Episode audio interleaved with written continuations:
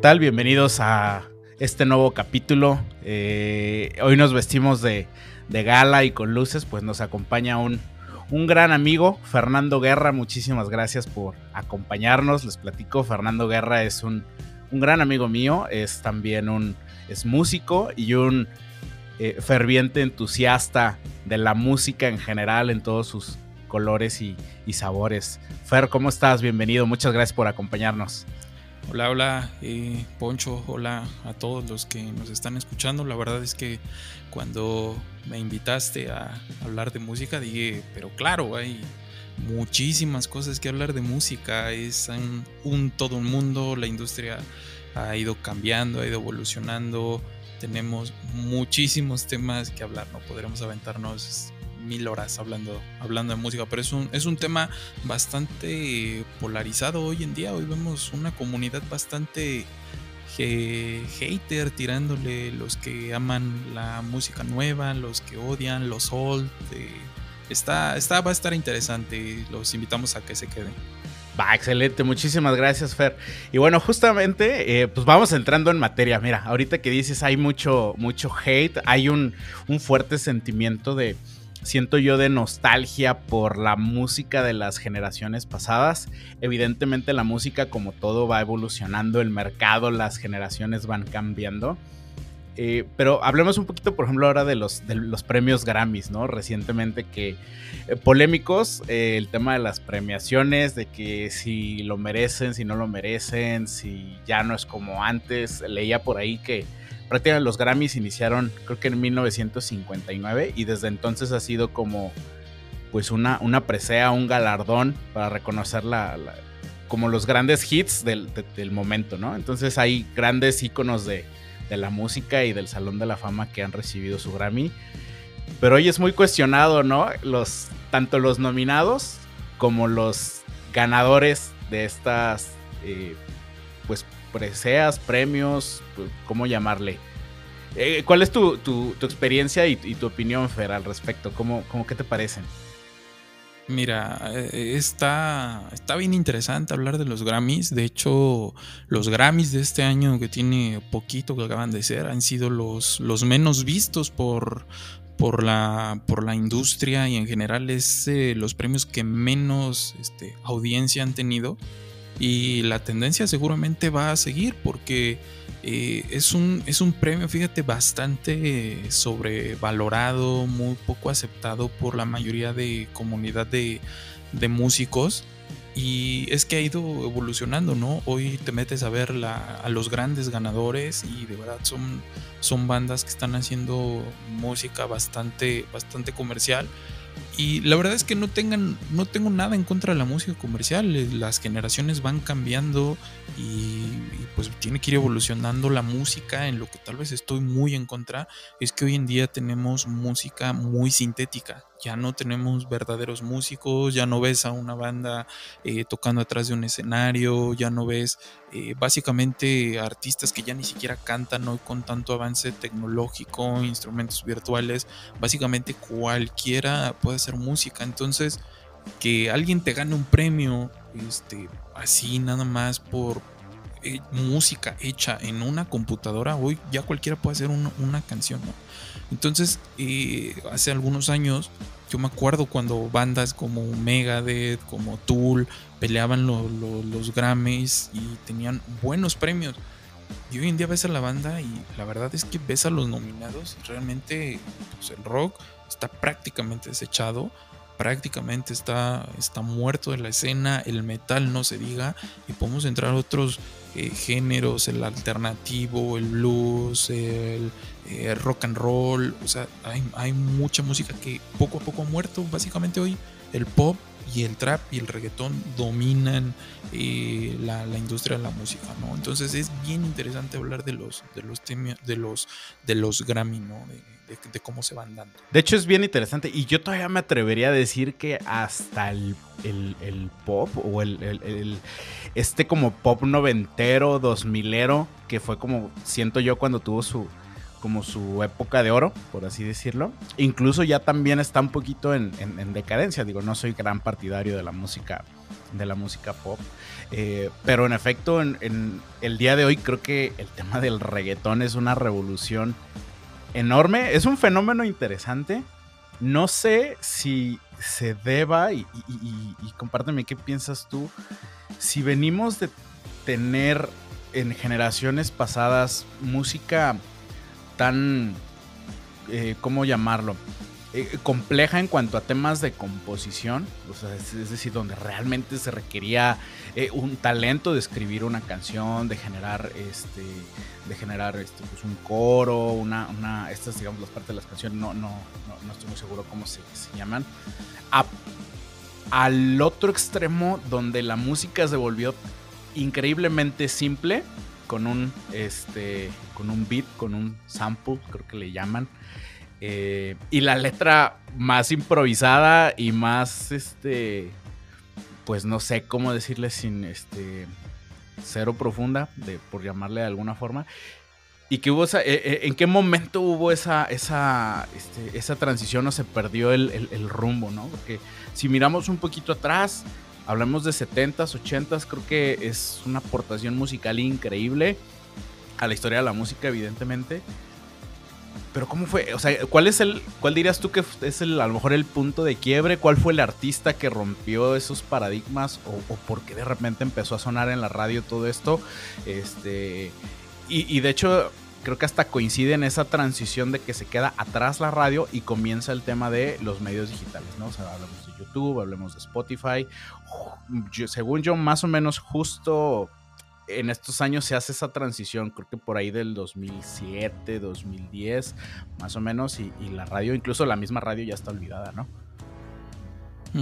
Sí, sí, sí, el, boom de la, de la, de la música viene aunado de esta revolución de, Internet y realmente para mí y, y donde todo cambia fue a raíz de una compañía que se llama Steinberg Media eh, fundan o, crean algo que se llama BCTs.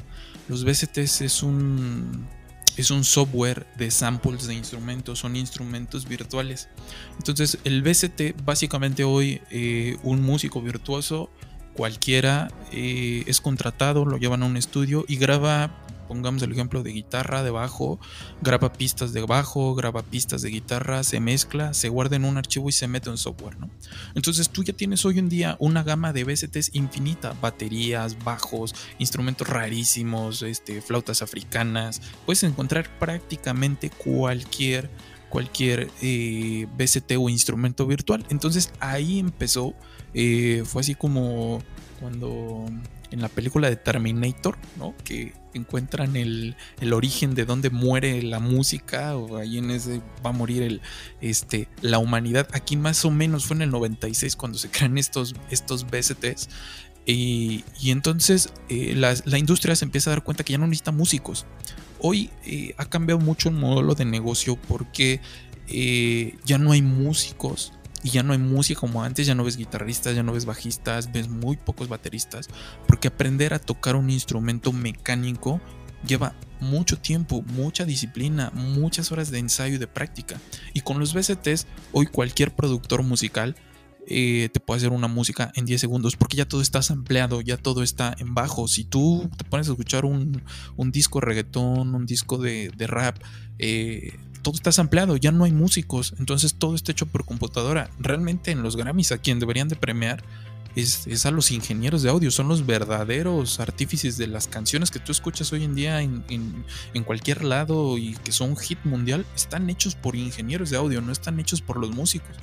Entonces estos BCTs eh, empiezan a quitarle terreno a academias de música, a chavos que quieren estudiar, porque también un, chavo dice, oye, yo quiero llegar a la fama, tanta mercadotecnia, quiero ser como eh, J Balvin, quiero ser como eh, Bad Bunny. Y entonces se da cuenta que no necesita músicos, que él con una computadora y YouTube, cualquiera ya puede encontrar un tutorial de cómo hacer una canción en 10 o 15 minutos. Todo lo encuentras en internet, todo está a la venta. Y entonces eso le empieza a, quitar terreno a la, música. Y esto termina por, colapsar cuando eh, una, una, compañía inventa algo que se llama el autotune.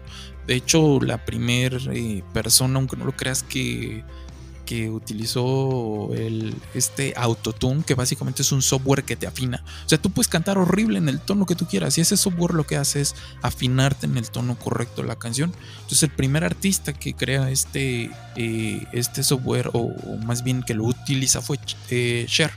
Cher en su canción Believe es eh, la primera que lo utiliza, pero lo usaron una manera como de un ingeniero lo descubre y dice, ah, pues, suena gracioso, está divertido, y entonces los demás ingenieros empiezan a ver que ese software tiene mucho potencial de crear productos, ya no crear músicos, crear productos. Te agarras a alguien, le pones autotune y lo haces cantar a la fuerza. Y entonces ahí fue el parteaguas completamente donde empieza a dominar la música comercial y empieza a morir los demás, los demás géneros, ¿no? Básicamente así es como, como empieza toda esta revolución musical aunado al streaming. y esto nos lleva a hablar de eh, los nuevos negocios, ¿no? De, cómo es la, música, pero básicamente sí sería este eh, Poncho donde empieza todo este, este mm, pues boom de la música que conocemos hoy. Oye, entonces pudiéramos decir que el, el autotune es una casualidad, es un accidente, un, eh, un experimento que quizás se salió de control y le dio un giro completamente a la industria de la música. Eh, sí, sí, sí. De hecho, este, este autotune, el ingeniero que le, que le graba a, Cher esa canción, eh, ya estaban experimentando con BCTs, ya empezaba un poquito a, meterle samples de bajo, samples de guitarras y empezaron a ver que todo era más fácil cuadrarlo porque pues, no tenías que estar en un estudio de grabación con metrónomo, ajustando, cuantizando las pistas. Eh, para la gente que nos está escuchando y que tal vez eh, no, no, no, conoce, que podrías darnos para otro tema cómo se graban las canciones en estudios, algo bien interesante, pero básicamente todos los instrumentos se graban por separado, luego viene algo que es la mezcla donde los unes y después viene una postproducción donde ya masterizas, ya le das como el maquillaje final a la canción. Entonces, un, músico que no es tan preparado puede estar haciendo una toma 10, 15 veces. Por ahí vemos el, eh, el disco de, de, Queen en la película, los que han visto la vida de Freddie Mercury, cómo más o menos es el ambiente en estudio, que es estar repite y repite y repite y repite hasta que todo te cuadre, porque todo tiene que ir en tiempo para que el bajo, la guitarra, la batería, la voz, todo vaya eh, cuadrado, ¿no? Y que no se escuche nada de tiempo. Entonces los ingenieros se dan cuenta que meter BCPs es más fácil porque así puedes tener canciones mucho más rápido porque ya todo está cuantizado entonces es prácticamente le pongo un bajo y una batería y todo ya está en el tiempo que tú quieras en el tempo que quieras en el beat que quieras y lo tienes a la mano, ¿no? No necesitas tener al músico de sesión, puedes estar haciendo sesiones de canciones a las 3 de la mañana sin estar prácticamente nadie en el estudio, ¿no?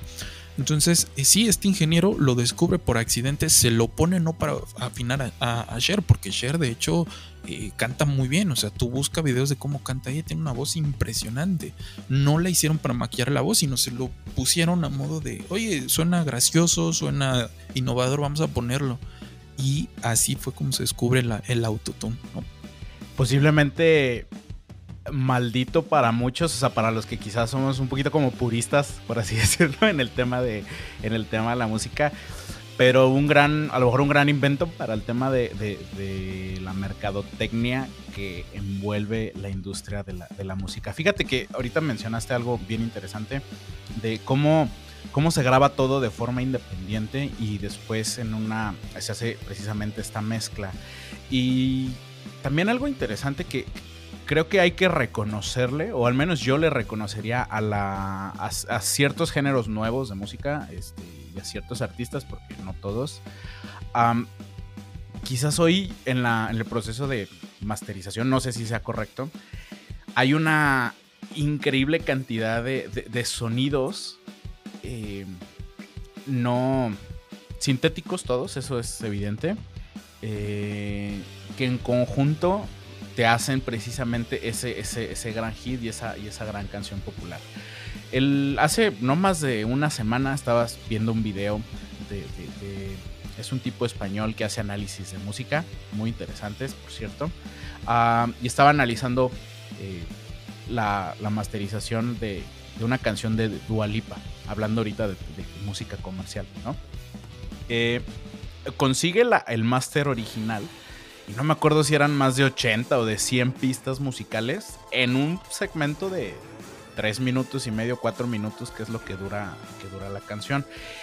Creo que hay que reconocer esa parte, pero yo creo que ya no va a la parte del músico, este, bueno, pues ya, y ni músico entre comillas, porque ya no hay músico, sino a la parte del productor. Yo creo que podríamos decir que hoy quien debería ser la estrella más que, el cantante, quizás es el productor, porque es un, es como la parte nerd, por así decirlo, de la, de la producción de la, este, de la música. Digo, no sé cuántas, por ejemplo, en la época, en la época de, los 80s, en la época de, los 70s, que hablemos cuando imperaba obviamente la música rock, la música disco, este...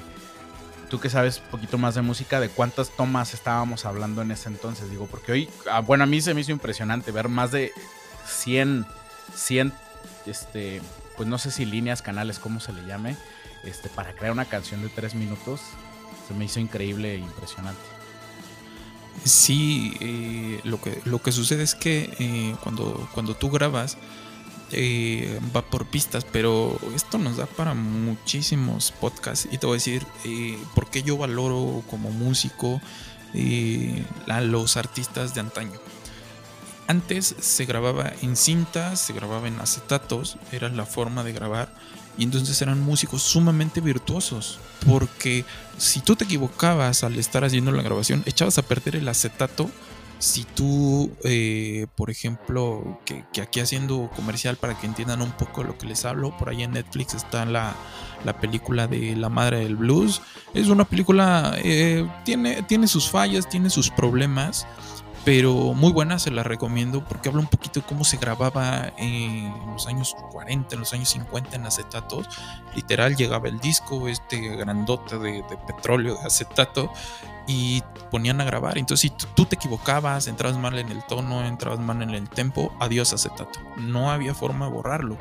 Entonces, eh, bandas como Led Zeppelin, como los Creedence, como los Beatles, utilizaban eh, este tipo de grabaciones junto con estas máquinas grandotas que todavía grababan en, en, discos, este, como los tipos de, de VHS, grababan este tipo de cintas y no había forma de borrarlas. Entonces, tenían que hacerlo bien a la primera. Entonces tú puedes escuchar eh, estos discos todavía eh, artistas un poco pues todavía vigentes como puede ser eh, Metallica, todavía les tocó grabar con este tipo de, tecnología. El difunto Cliff Burton, un gran virtuoso, es considerado uno de los, de los mejores bajistas que, que han existido en toda la historia de la música, porque hay una, una canción que se llama Anestesia que grabó en una toma, es un solo de bajo impresionante que grabó en una sola toma. Por eso es que tanta gente ama a Cliff Burton, ¿no? De, de Metallica, que luego falleció en un camión y bueno, etcétera, etcétera, que, también está bien interesante después hablar de la vida de los, biografías de los músicos. Pero bueno, regresando al tema, eh, con la llegada de la computadora, con la llegada de PC, o de los eh, DAW, que se le llama los softwares que te graban como Pro Tools, como Cubase, hoy borras, tú te equivocas, borras, te equivocas, borras, te equivocas, borras y puedes hacerlo mil veces si tú quieres. Y no pasa absolutamente nada, no gastas absolutamente nada. Incluso eh, hoy la música está tan maquillada que tú te puedes equivocar, eh, hacer una toma, grabarla 20 veces, una sale bien, sigues con tu canción, grabas la otra toma otras 20 veces y entonces hacen un Frankenstein y de todas las veces que cantas, no sé, haces 30, 40 tomas, los ingenieros de audio toman lo mejor de la primera, lo mejor de la segunda, lo mejor de la tercera y lo juntan y ya te sale tu canción. Cuando, por eso, cuando vas a ver a los artistas en vivo, dices, oye, este, este cuate canta horrible en vivo, ¿por qué canta tan mal? Bueno, pues porque ahí no hay estudio, no hay ingeniero que le maquille, no están en tono. Entonces, eso es lo que sucede hoy en día con, con la música. Por eso, la música de antaño, la gente old, eh, extraña y añora esos tiempos donde eh, a los, los por ejemplo, hay muchos videos de los VGs como cantaban de una manera impresionante eh, y con un talento soberbio, porque no necesitaban guitarras o instrumentos para estar afinados, o sea, ya tenían un instrumento en la, en la garganta, ¿no? Por eso la gente que dicen los old extrañan esa música, porque admiramos ese virtuosismo que esas canciones son difíciles de, de tocar, difíciles de grabar, difíciles de reproducir. Se necesita mucha persistencia y perseverancia para grabar esa música. Y adicional eran increíblemente costosas, ¿no? La verdad es que hoy yo creo que el producir una canción está al alcance de muchísimas eh, personas. Realmente no requieres la inversión millonaria que se requería en, aquellos años de tener un, un estudio. Técnicamente con un par de audífonos y una buena computadora es más que suficiente para, para crear este, algo que pudiera ser un, un, hit mundial. De hecho, no me hagas mucho caso, este, porque no, no estoy muy seguro. Por ahí, no, no sé si, si leí en, Twitter o algo por el estilo.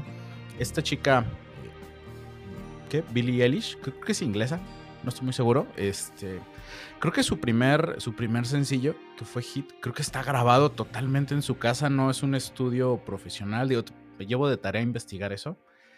Pero ahí está la demostración, ¿no? De que no, no requieres este, los contactos con una productora, con un, este, eh, con, con, un estudio de grabación, simplemente con una computadora este, decente y un par de conocimientos es más que es más que suficiente. Algo que ha cambiado y ha revolucionado totalmente la industria. Entonces, a lo mejor hoy es más fácil acceder a ese mundo, pero también yo creo que hoy hay más artistas, hay más oferta. ¿Tú, en tu experiencia dirías que como artista, independientemente de, si es comercial o no, eh, ¿tú crees que es más fácil hoy ser eh, famoso a nivel musical? ¿O lo era este, hablando de, las décadas anteriores, 70s, 80s, 90s. Porque hoy hay muchos medios, entonces, eh, pero también hay más competencia. ¿Tú qué piensas de esto?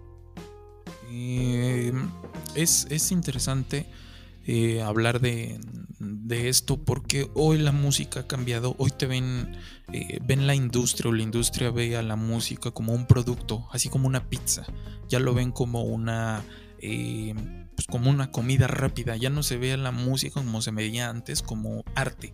Hoy la música para la mayoría de las compañías estamos hablando que lo ven como un eh, eh, como un producto. Entonces tú te agarras un artista y hoy no hoy date cuenta cómo funciona la música. Ya no tienes discos, ya tienes puros eh, singles nada más. Eh, no sacas un disco, sino un artista va sacando un single hoy, en un mes saca otro, en otro mes saca otro, porque es mucho más rentable para la industria ir sacando eh, un sencillo cada mes, cada semana, que la gente lo escuche, que la gente lo consuma, que la gente lo compre, que se arte del producto y lo tiras a la basura. ¿Cuántas canciones o eh, hit hemos tenido en los últimos, no sé, 10 años? ocho años de, la música reggaetón, trap, eh, música comercial, pop. Em, ¿Cuántos sencillos y cuántos éxitos hemos tenido? Y dime hoy en día quién se acuerda de ellos, ¿no? Ahí tenemos a, artistas como Pitbull, tenemos artistas eh, incluso como Shakira, que ya la mayoría de los artistas comienzan a migrarse a esta fórmula de negocio donde te saco un sencillo, le genero, lo vendo, le meto publicidad lo desechamos y creamos otro, ¿no? Entonces hoy la música ve así a los artistas, los ven como un producto y por supuesto que cualquiera puede ser famoso hoy en día, bien lo dices, eh, cualquiera con una computadora ni siquiera poderosa, ¿eh? cualquier computadora medianamente decente de esas donde te puedes meter a jugar este, cualquier jueguito de lo que quieras, te puede correr un software de, eh, de grabación con conocimientos bien mínimos, bien básicos. En YouTube, que es una plataforma de conocimiento inmenso, puedes grabar un disco.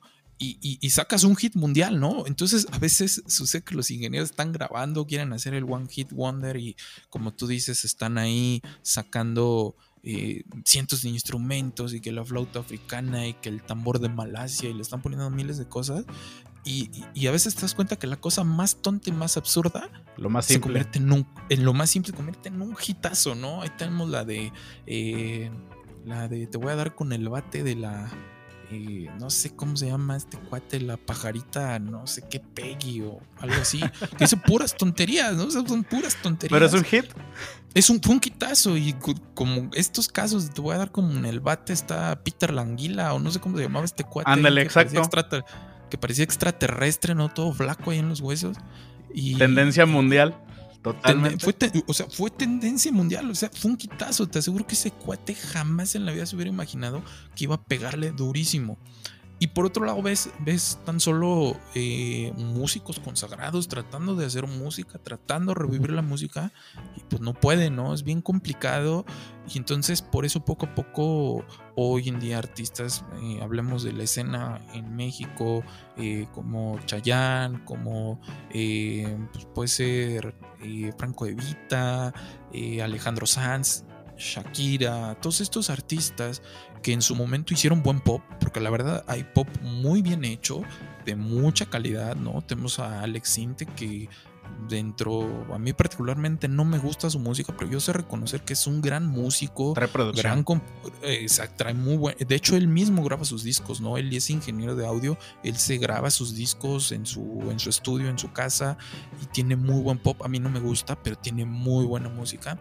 Poco a poco todos estos artistas se empiezan a montar en la industria del reggaetón, del trap, de colaboraciones, porque es más fácil hacer una colaboración con Dua Lipa, Shakira con Pitbull, Shakira con J Balvin, Shakira con este Anuel, Shakira con el que tú me digas, sacar un hitazo mundial, vender millones de dólares, hacerle ganar millones de dólares a la industria, olvidarte de esa canción basura y hacer una nueva colaboración y así es como estamos viviendo, ¿no? En un mundo acelerado, la gente quiere música eh, aceleradamente, son, somos consumidores, somos un, una sociedad que se ha volvido ya muy consumista de todo y de la música no se queda atrás, ¿no? Es lo que está sucediendo hoy en la industria. Qué buena analogía hiciste esa de, me gustó el de, el de la pizza. Eh, yo creo que siempre, por ejemplo, la música siempre ha sido un producto, ¿no? Un producto de, de, de consumo masivo pero creo que no siempre fue una pizza. O sea, no siempre fue comida rápida como, como, lo, es, como lo es una pizza. Este, y justamente es curioso este, la evolución del modelo de negocio y cómo posiblemente hoy vas por cuatro meses, seis meses en tendencia y haces una cantidad increíble de dinero que en los tiempos de, de los clásicos, por así decirlo, te representaba, no sé, a lo mejor ser dos, tres años estar, o a lo mejor, sí, no sé, unos dos, dos años estando en el top 40 de la radio. Entonces hoy haces en menos tiempo, a lo mejor igual o más dinero de lo que hacías antes, con producciones, este, pues, este, pues menores, ¿no? Qué interesante todo este, este, este, este, este mundo. Y dirías tú que el, la, ¿cuánto tiempo le queda de vida a este, a este consumo express, a esta, vamos a llamarle música, música rápida. ¿Crees que algún día o el día de mañana volvamos como, como a lo mejor bajo un sentido nostálgico a las producciones más complejas? ¿O crees que esto de música simple, pegajosa, este, llegó para quedarse? Yo creo que es un eh, va de la mano con, con, las nuevas generaciones, que a las nuevas generaciones pues ya no les interesa escuchar eh, una canción de 5 minutos, de 6 minutos, les pones alguna canción de rock progresivo, les pones a Tool, les pones a Dream Theater y dices, güey, ¿qué es esto? Está aburridísimo, ¿no? Yo quiero algo rápido que me, que me genere un, un estado anímico este, rápido, bonito, buenos sentimientos. Entonces va muy de la mano con la generación. No digo que todos, yo creo que es parte, la, la sociedad va, va evolucionando, va cambiando. Y a pesar de que efectivamente la música comercial domina, es avasalladora con todos los géneros. Hoy yo creo que eh, la música comercial, urbana, como le llaman al género, junto con el rap, dominan el mundo de la industria musical. Entonces, eh, hay, hay, buenas bandas también haciendo buenas cosas hoy en día. Y también tenemos gente, yo me he encontrado con, con chavitos este, de 18, 19 años escuchando a Led Zeppelin, escuchando eh, a los Creedence, a los Doors, a los clásicos, eh, Metallica. Tenemos buenas bandas de antaño, ya, ya poquitas consagradas que todavía siguen vigentes. Eh, Pearl Jam, Metallica que en algún momento pues también se hizo comercial, pero ahí sigue vigente. Megadeth con todo y Dave Mustaine y su cáncer de, garganta, sus múltiples problemas en, los tendones para tocar, pues ahí siguen vigentes todavía. Este, y, y podemos buscar bandas de antaño consagradas que siguen siguen en este, en este recorrido. Evidentemente ya somos un, grupo de raritos. Normalmente cuando estamos en alguna reunión, en alguna fiesta. es de nicho. Y me toca, exacto, y me toca este, a mí poner música. De hecho, este, es como, ahí vas con tu música rara, ¿no? Porque a la gente ya tampoco le gusta mucho. Entonces, eh, pienso que sí va a seguir la industria así, mientras este negocio le siga dejando millones de dólares a las industrias. En una semana, bien lo decías, una canción te puede generar millones de dólares por puras ventas y por puros eh, eh, mercadotecnia te puede generar millones de dólares esa canción. Mientras a la industria le convenga hacer una canción así, va a seguir, va a seguir existiendo, ¿no? Lo triste y la cara eh, triste de la moneda es que empresas muy grandes de, de instrumentos musicales se están quebrando Fender, que ha sido, que fue fundada por Leo Fender, una, una eh, guitarra clásica, junto con, con, Gibson, que digamos que son los estandartes de los instrumentos musicales en guitarras, es el top de lo top.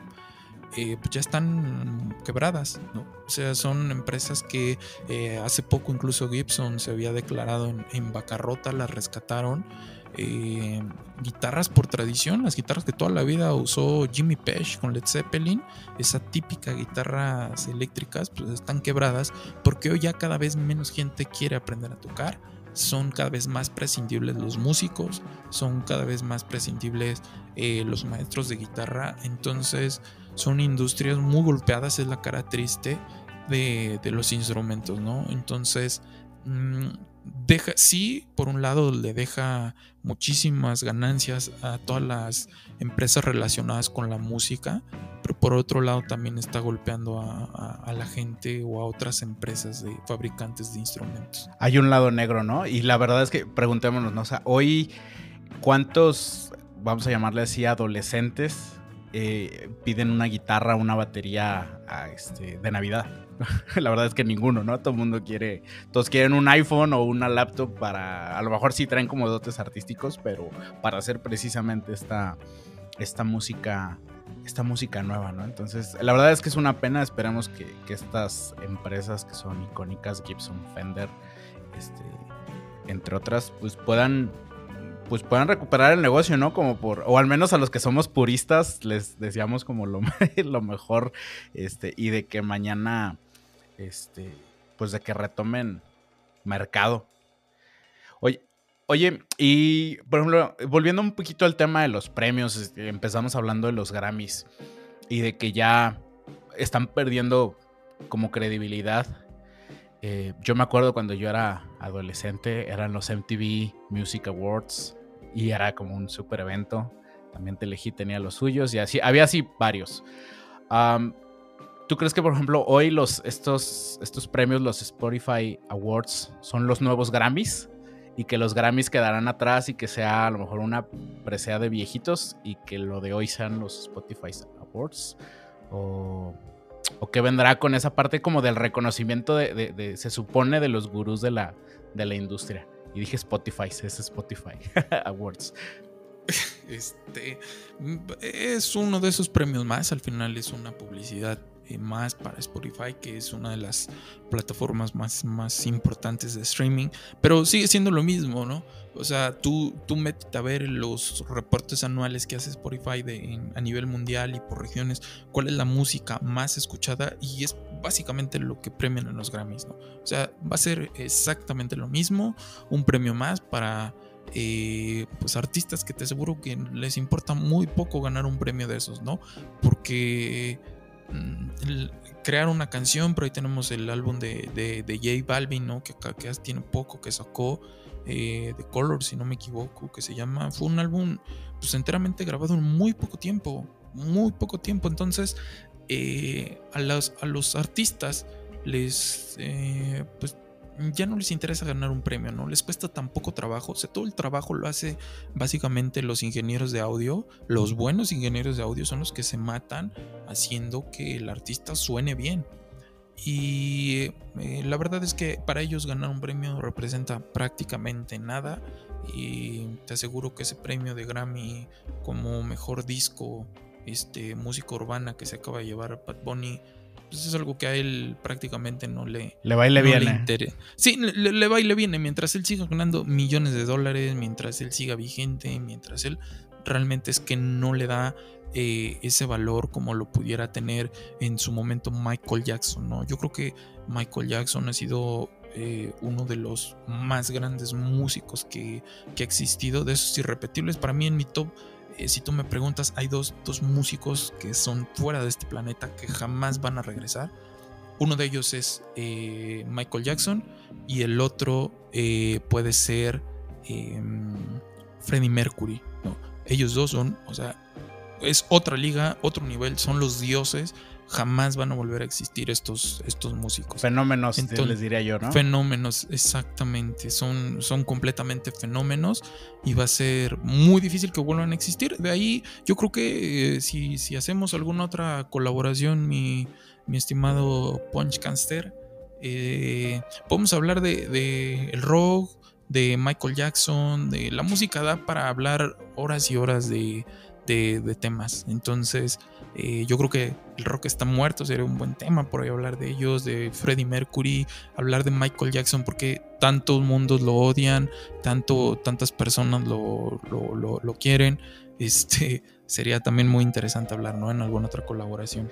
Sí, definitivamente, Fer, yo creo que no, no va a ser primera vez que nos acompaña, siempre cuando estés este, abierto y, hay tantos temas de, de, qué hablar y, y la música, algo tan tan interesante y tan, eh, pues, de, de, gusto común, ¿no? Hay dos cosas que yo creo, eh, fue, este, fielmente, que rompen cualquier frontera y que de cierta forma unifican al mundo, ¿no? Una más que otra. Yo creo que una de ellas es el deporte, que también mm, ahora yo creo que ya no tanto como antes, pero la segunda yo creo que es la música la música rompe fronteras este, y, es algo que tenemos en común con cualquier persona del mundo y podemos hablar de muchísimas cosas y, estaría genial tener una, una próxima colaboración.